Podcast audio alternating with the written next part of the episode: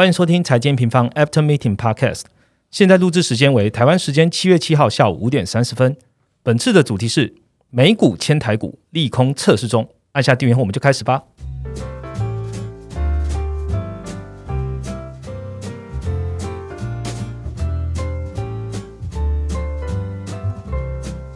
Hello，大家好，我是财经方的 Roger。终于，终于回到我们的 After Meeting 系列了，又回到我的舒适圈了。大家有没有很想听研究员来好好分析一下当周最 hot 的总金时事呢？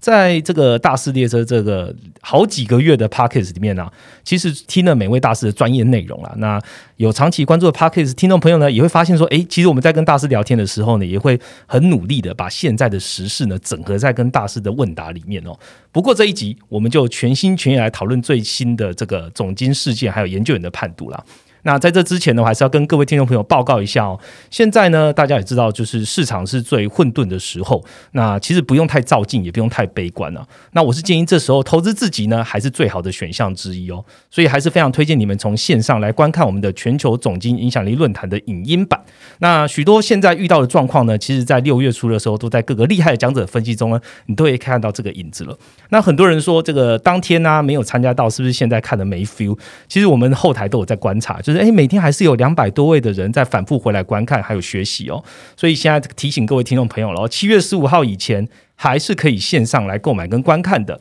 那之后呢，我们就会让论坛的影片下架了哈。那这应该是最后可以线上学习的一周了。那欢迎听众朋友来看。好，回到今天的主题，呃，刚刚主题其实就讲是美股跟台股嘛，所以我们就一次呢邀请了美国和台湾的研究员来和我们聊一聊最近这几周的看法吧。欢迎 Ryan 还有 Jet。Hello，大家好，我是 Ryan。大家好，我是 Jet。好，两个很久没见面哦。好，在一开始的时候，我们就来问一下好了。二零二二已经进入下半年了嘛？那请两位呢给各自研究的一个区域呢一个 comment 好了，Ryan 先好了。好，那我觉得美国联准会它现在调控就业市场的效果即将在 Q 三浮现了。那 Q 三可能会看到一些坏数据的持续的利空测试。那这个利空测试的话，就是决定市场经济前景到底 pricing 了多少。嗯，好，那换 Jet。好，那我觉得台湾的话，目前应该就是看台积电了吧？就是下礼拜的法说会，他说的好不好？来看一下目前的半导体前景到底是怎么样变化。嗯，那中国的话，目前就是我觉得重点就是还是摆在刺激政策了。对，好，美国、台湾、中国其实都有带到，也在这个两位研究员的眼皮子底下。那等一下就会好好来聊聊美国跟台湾这两个大经济体哦。那节目一开始一样，先请 Ryan 帮我们回顾一下本周的行情重点好了。好，那其实从六月中旬公布那个美国五月的 CPI 后，那年增率就是意外的再创新高嘛。那所以美国三大股指其实从六月初那个时候到现在，大概有五到十趴一个不等的一个跌幅。那欧洲各国它的跌幅更大，大概六到十五趴左右。那新兴亚洲其实只有陆股是一个正报酬，大概三趴左右。那其他的话则普遍都有一个五到十五趴的跌幅。那主要原因就是美国的五月的 CPI 超预期之后，其实联准会在六月的 FOMC 上其实首度的一次升息三嘛。然后，而且所有的委员就是他们预测的一个利率点阵图，也是一个大幅的上调。那基本上是预计年内会有一个升息十三码的一个路径。那这个升息十三码的话，它的政策利率就会到三点二五到三点五帕之间了。所以其实带动美元在近期就是一度突破了一零七的一个大高点哦。对对，近期的高点。那美债殖利率也大量的吸引了一个避险资金，它最高的时候其实突突破了三点四帕，但现在也回回到一个二点九帕的一个附近。所以，除了一个海外股市受到资金撤出的影响以外，像是原物料啊，从农产品、基本金属、贵金属。还有一个原油都出现了一个重挫的行情，像是小麦、汽油还有铜，从六月初到现在一个跌幅都有个二十帕以上。那全球比较关注的 WTI 跟 Brent 的原油价格，其实在这两周也是一个明显的补跌。六月至今的跌幅也是达到十六到十七八左右，所以整体的市场行情是反映说联准会更加鹰派。那预期全球资金撤出的同时，经济的基本面也开始受到一个避险情绪的一个压抑哦。好，谢谢 Ryan 帮我们做一个 recap 哦。那刚刚提醒一下听众朋友，刚刚讲到的原油的行情重挫啊，我们也在七月七号的早上呢也发布了我们的快报，所以你现在听到我们内容呢，也可以到我们的部落格来好好看一下原油我们的研究员 Jason 他是怎么判断的。不过我们今天还是来 focus 在美国跟台湾的部分呢。今天会有两个部分，第一部分我们先聊，就是诶，刚刚 Ryan 已经提到了，美国通膨创四十年新高啊，物价压力已经冲击到消费喽。那许多的企业开始下修获利预期，那即将要迈入了这个。下一季的这个企业财报季了。那市场一直在说着估值修正啊，一直一直到现在是在修正前景呢。修正多久合理？那什么样的数据要关注呢？等一下第二部分会来聊。第二个部分呢，大家都知道，费半还有台积电股价就是修正幅度比较大嘛。那加上近期半导体的大厂美光，它也是在媒体上面去下修它的猜测。那会如何影响半导体的需求呢？台湾的经济基本面还有没有支撑？我们今天就来好好聊聊。那就开始今天的主题喽。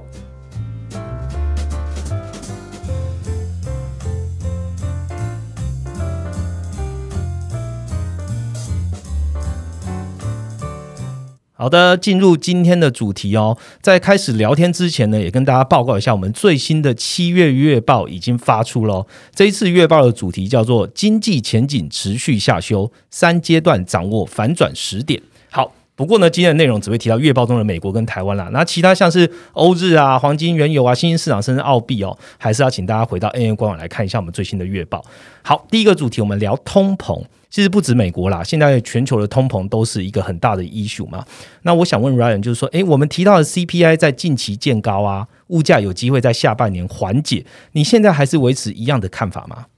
好，其实我们现在目前看法还是一样啊。那我们从年初这个俄乌冲突，还有中国牵引政策之后，其实对通膨看法就一直没有改变。其实通膨的绝对值是年内是一定会不断上升的。那只有它的年增率会因为去年有一个高机器的因素，所以会出现一个放缓，就是年内持续放缓一个现象。那能源供给的移转跟替代啊，还有一些供应链的问题，其实这些都不是短期能够解决的事情。那在目前这个物价高物价的环境下，短期是一定会有一个。呃，程度的一个向下降股了。其实简单讲，就是说现在市场还有一定的程度的一个需求，那供应端还是非常紧张，那卖方就不可能在这时候去自己降价，所以它其实会把价格支撑在这里。所以其实包括说企业的一些普遍的成本啊，或者商品的卖价，它还是会缓慢的一个上传导下去，对对，会支持那个通膨的一个绝对值。那直到需求端可能真的受到压抑，这个时候才会是呃，就联总会想要达到的一个目标，就是供需比较平衡，那可以去调控通膨的一个方式哦。那目前其实确实货币政策紧缩的效果也是开始浮现了。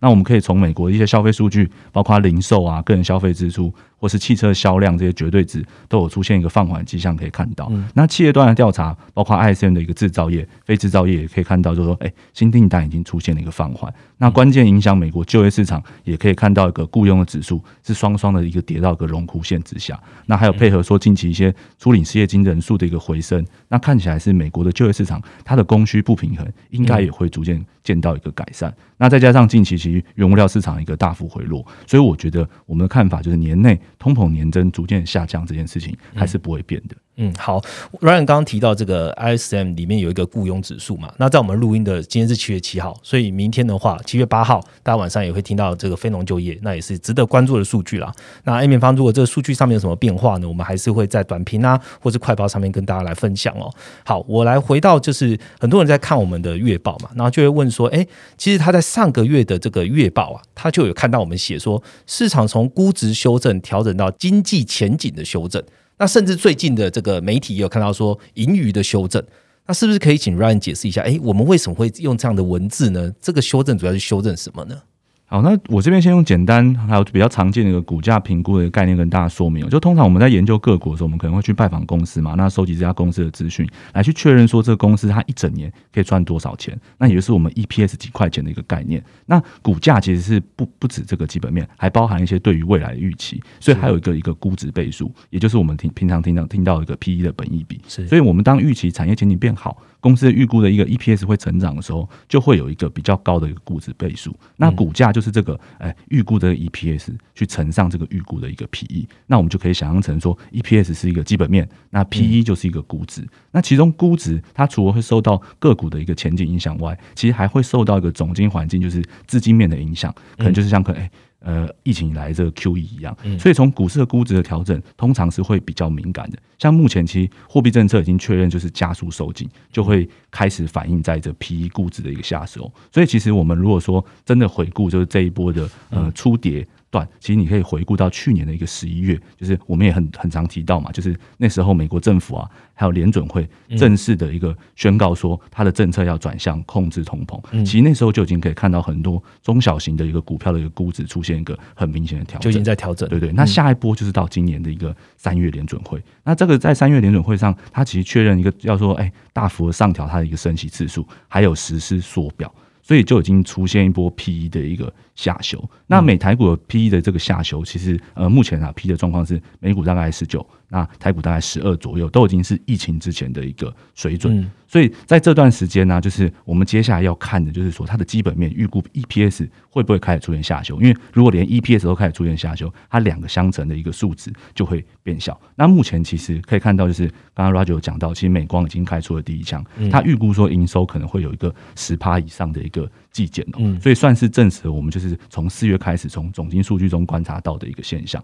就是如果平常在发了我们短评，你就可以发现，但我们大概。四月初的时候吧，就 ISM 制造业的一个呃数字公布的时候，我们其实就对新订单就看到一个显著的下滑。那它这个下滑其实代表是它营收可能会有一个放缓的增速放缓的一个动能。那另外同时我们也看到他们反映说原物料价格的那个哎成本越来越飙升，嗯，那客户端库存也出现了一个回升。那新订单代表营收，那原物料价格指数的飙升代表的是制造成本。那客户端的库存。它的回升则是代表终端消费的一个放缓，所以其实当时企业就已经开始面临一些营收增长放缓啊、成本上升的一个状况，那就有可能会说盈利，也就是 EPS 会有一个放缓的一个机会。这是盈余调整。对对，所以我们大概也是从那个时候就开始哎建议说，哎应该要开始增加一点现金水位的一个部位的建议，这样子。嗯，好，那不管是估值的调整，一直到。前景的调整呢？我觉得近期市场上对于呃最后总结，它还是说衰退这两个字的担忧，其实是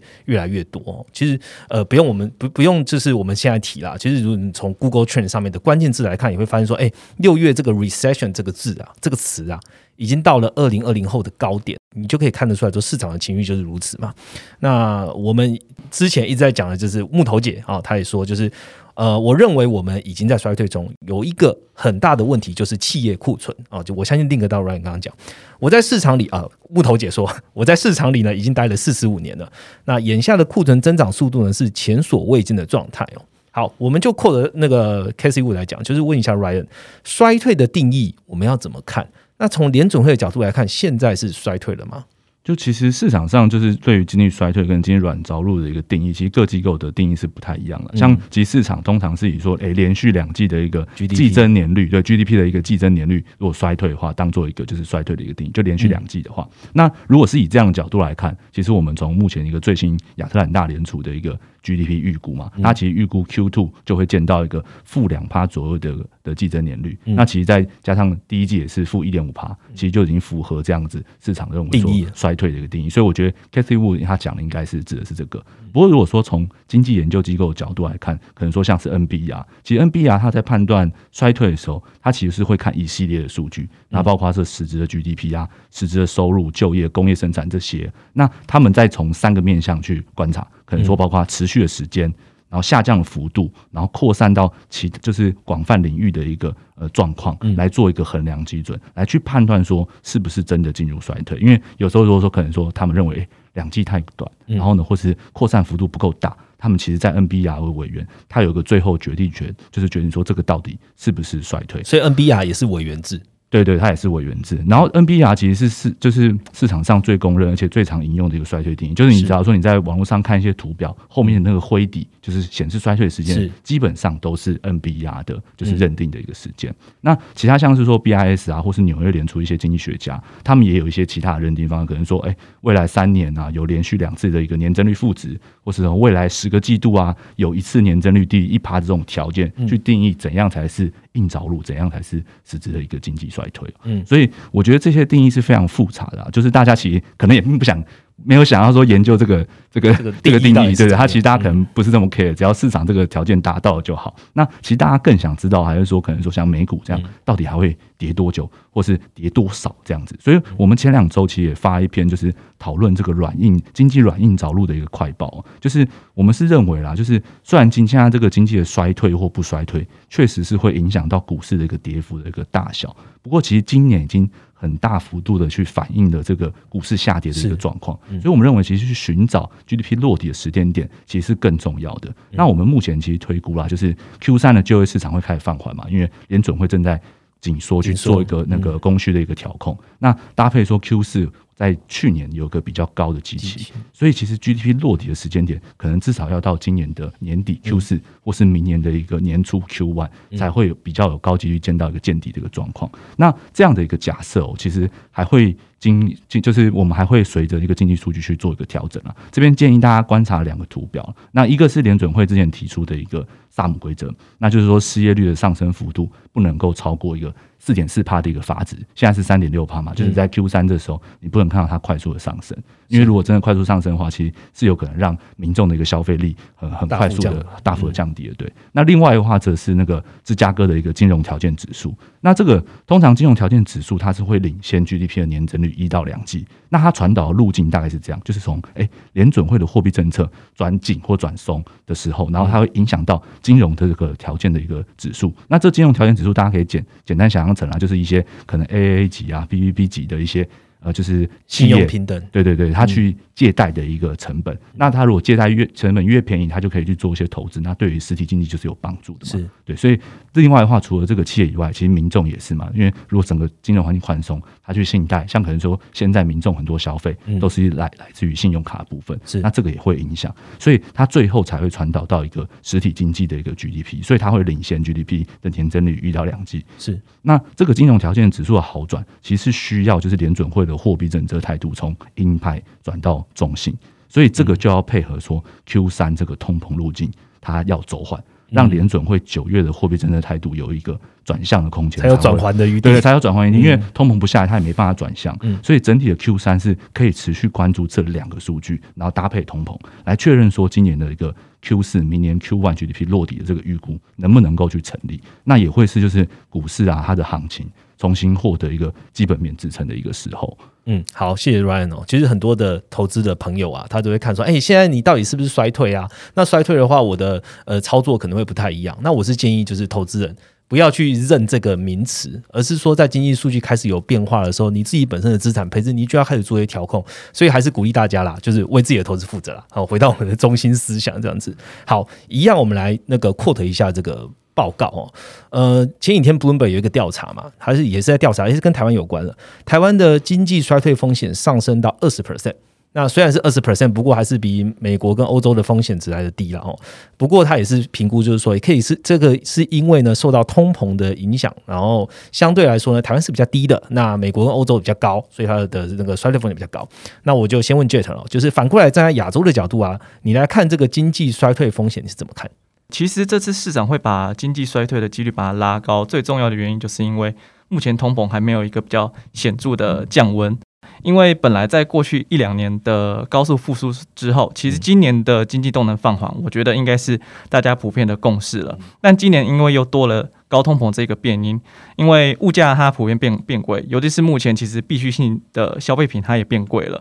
那我会进而去挤掉挤压掉消费者更多的消费动能。那这也是为什么欧美国家它普遍的衰退风险的几率都要高于亚洲国家。那像是中国啊跟台湾的通膨压力其实很明显就比欧美国家要低上许多，对于消费的冲击相对来讲就会比较少一些。对，所以这波经济呃趋缓会走多久？我认为就是看。通膨何时能够有效去缓解？那这也去会牵扯到很多的，就是利空因素要有所缓解，像是说目前的乌俄冲突啊，它去因为它去带动了目前的能源价格跟粮食价格去做上调，或者说目前的供应链瓶颈造成的高货运价格，那他们后续要怎么变化？其实用户都可以从我们我们的后台有很多的价格数据可以去继续做追踪。这样，我们的后台跟用你们现在看到的前台啊，对 前台。OK，我我其实呃刚刚那个。Jet，然后跟 Ryan 讲的都是在讲说，哎，通膨到底什么时候可控？基本上通膨可控了之后，我们在不管是衰退风险啊，或是联储员他可以操作的一些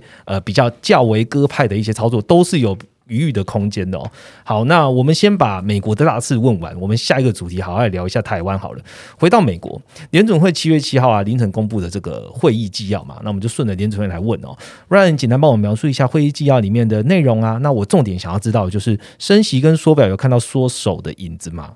好，那其实这次联准会会议纪要其实没有太多的亮点，它基本上是跟六月会议的鹰派态度是一致的。那我们可以看到说，联准会它其实在这一次啊，就是特别又强调，就是目前控制通膨其实是优于去支撑经济的一个看法。那像是说委员呢，他就表示说，哎，经济的部分其实已经连委员都承认了，就看到哎，民众消费放缓。那企业端看到诶，民间投资的放缓，那住房活动更是一个明显放缓的一个迹象。但是他还是说，就是因为现在供应端的一个限制没有显著改改善，那他又他们又也预计说，通膨回落还需要一段时间，所以直接提到说，现在政策收紧还是会呃，就是影持续一段时间，而且可能会影响到经济增长步伐。但是通膨回落到两趴，才是真正让他那个长期的一个最大化的一个就业能够成功的一个关键。所以其实你可以看到，他就是目前即便经济增长他看到放缓了，他还是要打通膨，还是要打通膨。所以其实就是呃回应到刚刚 Roger 这边讲的，就是其实我们现在在这个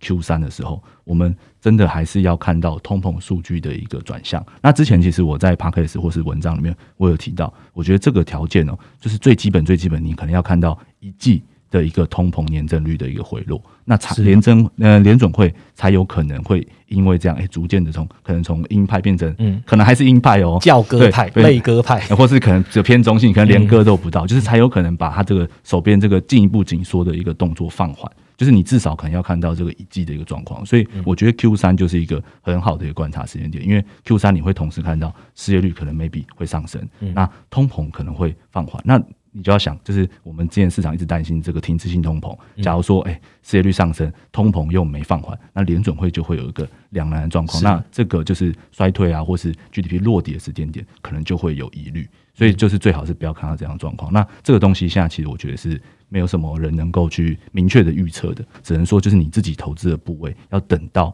就是哎。事情确认的时候，其实有个右侧，那你做个长期投资，可能会是一个比较安全的做法。好，讲到投资部位的话，我们就来问一下布局了。刚刚已经聊完，就是大概美国的经济啊，联总会它代表了资金的运作。那嗯，我我们用现在的时事来看呢，就是循环的角度，当涨到最后商品的时候，就是要特别留意风险的时候嘛。那现在看起来，哎，商品好像也涨完了，那风险是不是会来的更大？那联总会的状态，刚刚已经跟大家讲了，美元指数。刚刚 Ryan 有提到嘛，一百零七哦，这十几年来的高点了，就是再再往前推，比它高就是二零零二那时候了。那原物料的铜价、油价好像都涨完了，现在下挫。Ryan，你有觉得配置上我们现在该怎么做？就全部现金吗？还是有什么建议？好，那其实其实这个这个我我就可能讲比较实在一点。其实像这一波，我相信很多人，其实包含我。其实也都有一些很长趋势的一些科技类型的股票，不管是你在讲哎伺服器啊、三代半导体啊，或是一些电动车，一定会有一些受伤了。对，然后这个绝对受伤很重。像我可能哎最大两两档持股，我有到哎跌幅可能到六七成左右，但是没办法嘛，因为你 EPS 跟 PE，你 PE 下修了很多，即便它 EPS 维持，maybe 它也不可能支撑它现在的一个价位。但是我觉得配置就是这样啦，就是可能说你在像我们刚才提到，我们在四月确定说哎。制造业进入一个下行的周期，那企业的这个 EPS 是有可能下修的时候，那对应我们的一个前台的一个景气循环图，它可能就是进入一个趋缓的象限。那这个趋缓象限的时候，其实你就应该要提高你美元资产的一个比例，可能就是美元了。那美元这个比例如果提高的话，你整体的部位的风险就可以得到控制，因为你可能股市在跌，但你的美元在涨，那你在总 total 的一个整体配置，它可能回档对对，回档幅度就不会这么大。虽然说目前呢，就是呃联准会还是维持在一个很鹰派态度，然后呢，景气的循环象限落在趋缓，而且大家在呃观察它会不会进入衰退。但是这个东西的话，我觉得就是呃联准会的一个两难，因为假如说真的经济进入衰退的话，联准会要进一步的大幅鹰派的几率也不高，对对，也变低了。所以其实这边的话，这个时间点，我觉得可能一些像是美债或是一些高品质的一个头等债。它如果它的一个就是殖利率适合的话，像可能美债，我们现在目前看，哎，三趴以上，它如果是适合的，那或是可能像 A A 级的一些，就是殖利率可能甚至到四点五左右的话，那其实这些都是可以考虑加入配置，去平滑你的一个整体配置的一个绩效。那它的状况是这样子啊，就是假如说你在去还这段时间，哎，股市也没有报酬，那你去做一个哎短年期、一年期、两年期的一些企业债殖利率，其实那个也是。就是你持有到到期也会得到一个回报嘛。那如果说哎真的不小心进入了衰退，那这些东西甚至可能会是大幅的一个回升的一个状况。所以我觉得就是配置，就是你还是要以多元。那除了现金就是美元资产以外，我觉得债市也是一个可以去观察的一个呃资产。对，嗯，好，我来帮听众朋友问一个问题好了，就是你刚刚说呃要投资呃债市嘛，哎我我是一般的投资人，我来帮投资刚入门的问说，哎我要我要怎么投资美债啊？哦，其实呃。就不是推荐券商啦，就其实两种方式。第一种方式的话，你就是去买 ETF 嘛，那就这个就是大家最容易的方式。那另外一种方式的话，你可能是在 IB 上面，你其实基本上是可以去买它那个已经分割过的现货的债券。这个部分就是可以去买，但是我觉得以一般人来而言啦，还是 ETF 比较比较好入手，对对，比较好入手。对，呃，我发现很多用户已经在我们的这个 M 平方的 ETF 专区去搜寻说，呃，什么债啊、VIX 啊或者什么的这些的债，他怎么买？所以我觉得也推荐听众朋友说，哎，如果你刚刚听到了，你觉得哎，美债确实是你现在想要配置的项目之一，欢迎先到 M 平方网站来，然后看一下，这是免费的，大家都可以用，看一下哪一些 ETF 的这个债债券类别是适合你的。那再进行做投资，那你自己找自己的券商就可以做投资喽。好，那刚刚 Ryan 跟呃。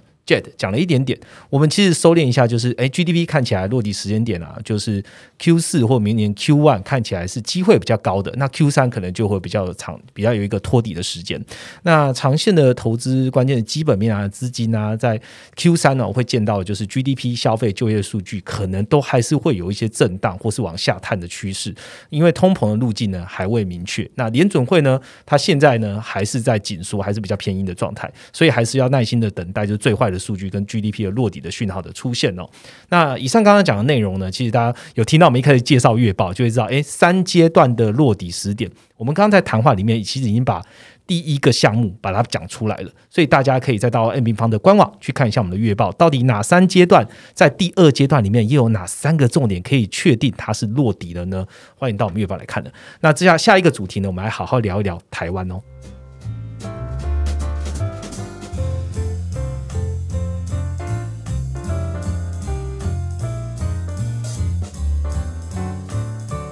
好的，进到我们第二个主题了。这个礼拜呢，除了美股在我们今天录音当天有稍稍拉尾盘之外呢，比较明显的跌幅还是落在费半。那讲到费半呢，同步就联动到台股了。台股本周就是跌破万四，呃，一阵一。一度跌破万四，那今天七月七号的收盘还算不错。不过从六月到现在呢，就是从一万六、一万七啊，到现在已经到万四了。那我们从最近吹起半导体悲观号角的美光哦，大家开始下调这个猜测，就会发现说，哎，市场担忧半导体的需求转弱啦，是不是通盘都弱了？那我想问简，是不是代表台湾接下来半导体表现就不会这么好的呢？嗯，毕竟去年的半导体的基期其实就已经相当高了，因为主要是因为。呃，新冠疫情以来，其实全球的数位转型跟一些远距需求，它突然性的暴增嘛，那导致目前的商品需求，像是 PC 啊或手机等等的，它其实已经是相对饱和的状况。又加上今年又遇上百年一遇的高通膨环境，让整个电子需求它有去做一个比较明显的降温。那半导体的需求其实也是出现了一个比较明显的，就是。后续大家都预期说可能会出现一个回档，那虽然说，呃，目前伺服器的订单是相较比较稳定一点，但是要撑起整个半导体市场的需求还是比较难的，因为消费性电子它其实还是比较，呃，是主要半导体需求的一个来源。对，所以这波半导体循环什么时候能够落地，我觉得就是要看通膨对于电子产品它的需求冲击什么时候能够到一个底。那还有目前其实堆积如山的库存，呃，什么时候能够去做一个有效的清掉？这样子，我觉得其实，在在写台湾的时候，其实通常都会带到半导体。那大家也知道，就是半导体在高阶制程啊，或者说在比较 high end 的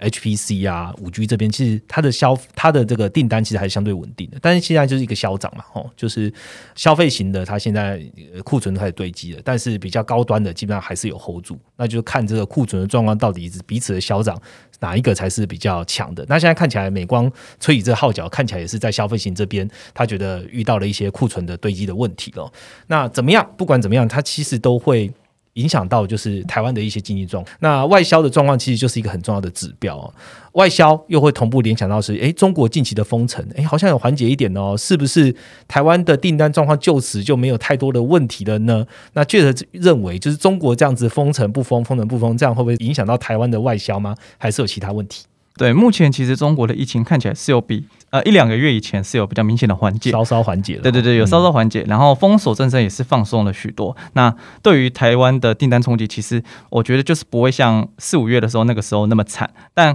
呃，Roger 有提到说，近期中国的疫情有比较一些不确定性，像是说安徽省最近又爆发了新一波的疫情，又或者说新病种的变病病毒株 BA 五，它其实有可能呃最近有传出说入侵西安跟北京的状况，所以。呃，这部分可能要去继续追踪，但如果它没有去大幅影响到台湾电子厂的主要的一个呃地点的话，像是一些华南或华东的地区，其实我觉得还是不太需要太担忧疫情它去再度影响到台湾供应链的问题。那当然，这就是一头你要去放在心上的一个灰犀牛啊，就是因为你不知道病毒它的发展会到什么地步，对，或者说是中国政府它对于疫情它的看法，然后。之后的封锁政策是不是会再度加温？可能是比较无法去预期的，那你就可能要去把它留心这个风险。但现在我觉得影响到台湾电子业的订单，其实它并不是在供给端的问题，而是在有没有需求这个问题。对，嗯，其实刚刚第一题有回答了，半导体它的需求就出现了问题，所以现在反而要看的就是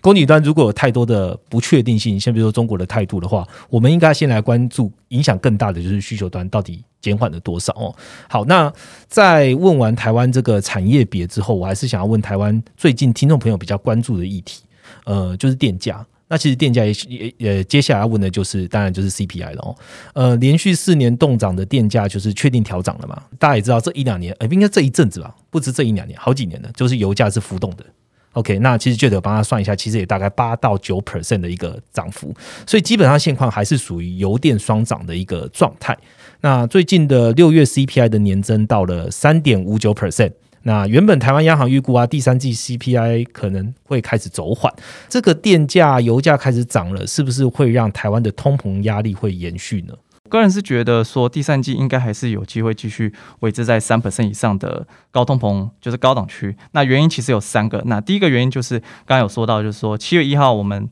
呃，台湾它开始去调涨电价的关系，那会开始影响到反映在物价上。当然，我觉得这个因素的影响性可能会比较低一些，因为这次调涨的领域其实主要是针对台湾用电量比较多的工业部门，像是钢铁啊、玻璃、水泥、电子业这些呃用电大户。但即使这些用电大户，它把电价的成本反映在商品身上，其实对于 CPI，也就是消费者。的就是部分，其实整体影响性可能是不大的。原因是因为台湾 CPI 中其实很大的权重是落在食物这一部分。那这些呃，因为电价调涨的商品可能比较不容易影响到这个细项，那顶多稍微影响在居住或者是说呃比较跟油电比较相关的交通运输这些项目。这次的调幅其实稍微有呃超出原本的市场预期，但其实相较于之前，如果去比较马英九时期的话，其实。呃，调幅是相对少很少很多的，所以我觉得就整体的物价影响性，我认为是不会太大的。那第二点的话，就是说通膨短期它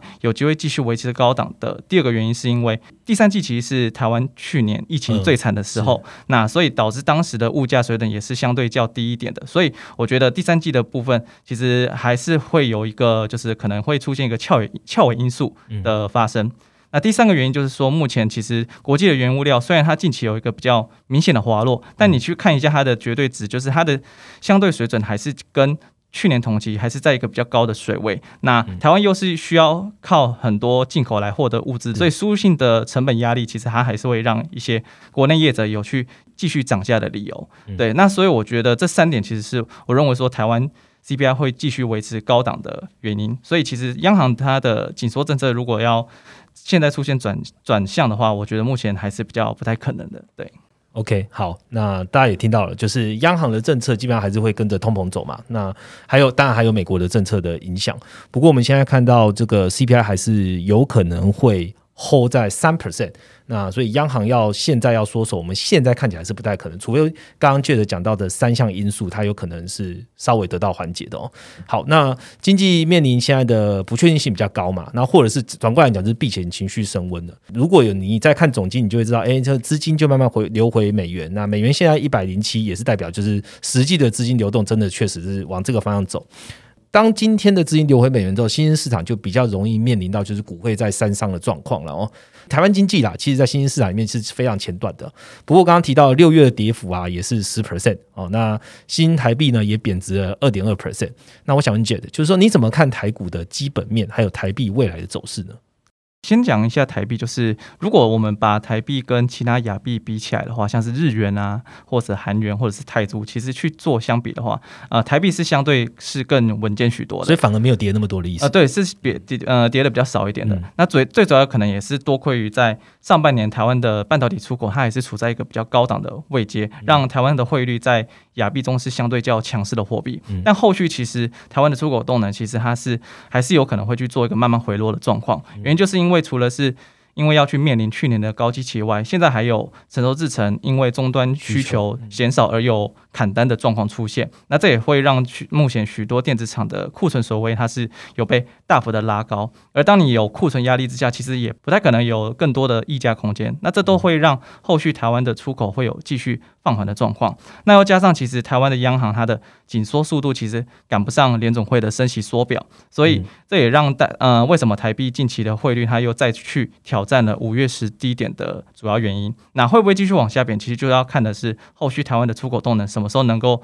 有一个触底回升的机会。那以目前的基本面来看的话，其实短中期应该都还是有一个比较大的贬值压力存在的。那另外台股的话，后续怎么走？除了就是刚刚有提到的半导体循环，也可以从近期公布的 PMI 去做观察。那虽然说五月的 PMI 它在中国封城的影响性降低后，它的生产跟新订单都有所回温，但新订单它还是处在一个呃荣枯线之下。那新出口订单甚至是大减到了三十九点一的水准，所以其实这也验证了说，近期的消费性消费性电子它的需求有出现一个比较明显的砍单潮。那结果导致的就是说，台湾的库存它有一个加速堆积的状况，导致新订单它跟呃，客户库存的差距是进一步的去拉大许多，那这也是反映说后续会去呃台长会去面临一阵子的去库存压力，所以你要期待台股短期有一个。反转向上的可能，目前难度是比较有呃比较高的。对，嗯，好，接着刚刚讲到的就是新订单减客户端库存。其实这一张图表呢，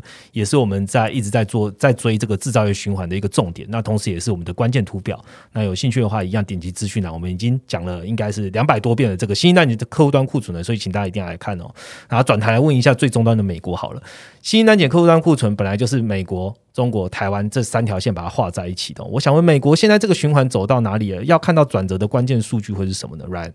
哦，那其实我们很久之前就跟 Roger 讲一样，我们很久很久之前就已经把这个美中台新订单去减客户的这个库存画在一起嘛。那它其实主要是用来观察说制造业库存循环中一个上下游国家它的一个先后顺序的关系。就是像可能说以美国，它是因为它掌握最多的一个终端需求，所以你如果你看这张图表的时候，美国的 ISN 的一个制造业的新订单减客户端的库存，它其实大概是落后就是中国一到两季的一个时间。那目前其实中国大概才在呃就是六月的时候才出现一个。比较明显的一个逐底回升的一个现象，那台湾还在一个快速的下行，所以我认为说现在这个制造的呃去库存的一个循环，大概才走到大概一半一点点而已，因为才到台湾下行嘛，那之后还有一个美国下行的一段时间，所以可能还要在一到两季的时间去做一个观察。那这个转折的关键数据，除了这个直接观察美国这个 ISN 制造业的一个新订单以外啦，那刚刚前面其实有介绍过的一个芝加哥金融条件指数，或是美国的一个消费数据，还有消费者信心。都是一些终端需求可以观察的一个数据。那我这边还是要提醒啊，就是因为接下来其实 Q 三是会见到就业市场的放缓，那这会跟通膨，就是靠通膨一起去压抑美国民众的一个终端的一个消费力，所以还是要建议去。呃，综合的一个搭配的观察，可能从那个金融条件指数、消费数据、失业跟通膨都要一起看。那只有多指标的这个符合，才会比较是这个那个循环比较明确的一个转折，然后新的趋势成型的一个时间点的一个掌握。嗯，Ryan 刚刚讲了蛮多的重点的观察数据哦，金融条件我们可能要观察消费数据、失业跟通膨嘛。那还有最近可能会一些就业的数据，那跟事业要综综合一起看。那如果说你先没有办法一次消化那么多数据，我们其实，在 N 平方的首页这个全球总金成绩单，你点进去之后，你就会看到大家最关心的是哪些数据，你可以跟着大家众人智慧一起来看一下，说现在十大关键图表大家都在看的究竟是什么？那也欢迎大家一起来这个 A 米方平台来学习哦。好，来今天最后一个问题了，呃，这问题跟台湾的民众也很有关系哦。内政部呢，呃，公布这个全国房价所得比，它是九点五八倍，那等于就是全国民众要买房啊，要。我这个很很很媒体，要九年不吃不喝，那台北市要买房要十六年不吃不喝，那听起来都是很大。那不管怎么样，就是这个房价所率看非常高。那台湾现在的所得可能负荷不了这么高的房价了。回到房价来问，房价虽然房贷利率处于比较低的水准哦，升息的幅度相对来讲，就是房价的变动还是来得高啦，高很多。那我想问 j 就是说政府的打房还会继续吗？会压抑房价吗？嗯，好，这里其实可以先提一下，为什么台湾的房价所得比它会很高的原因，除了是因为台湾的房贷利率很低之外呢，另外还有一个问题就是在。台湾的税制它是比较偏老旧的。第一点就是在呃台湾的房子它的持有税其实相较于国际市场是真的是非常低的水位。那这也是第一个主要的原因。那第二个原因就是在于税基的问题，就是说如果很常去追踪台湾房地产的用户，其实会发现说台湾的地价它的公告地价普遍是比是跟市价是脱离很多的。对，所以说即使你把税率往上提，其实，在税基低的情况下，你要缴的税也是很低的，所以这也是很难去压抑，就是房市的投机热潮。嗯，那这也是为什么，其实台湾的很多投资人普遍会把。房子投入房地产的原因，就是因为它的呃投资成本是相对低上许多的。把钱投入房地产的原因，对，没错。OK，所以回到刚刚的问题，就是说，为政府的打房，它对于抑制房价，它有没有作用？其实从很多近期的很多指标来看，例如像是说，呃，预售屋的交易状况，或者说移转动数来看，其实它都有一个比较明显的降温。那也确实看到。呃，就是打房，它有让房地产交易过热的情况有所降温，但很多地方的房价却还是维持在一个高档。其实它最主要的原因就是在于物价，它它还是太高了。是因为房子它要考虑到的是包括原物料、人工跟土地等等的营建成本，而在目前的高通膨环境下，其实很容易去继续推升房屋的价格。所以，其实如果真政府真的想要去控制房价涨幅的话，不能只是单靠就是收缩资金或者是做信用管制。我觉得说控制通膨，它还才是目前首要的任务之一。对，OK，还有一个重点，我想提醒听众朋友，还记得我们在讲台湾房地产的时候，那 Jet 也用了一个图表告诉大家，影响房地产它的这个荣估，其实有很大一部分是来自于本身台湾这个经济体的经济状况。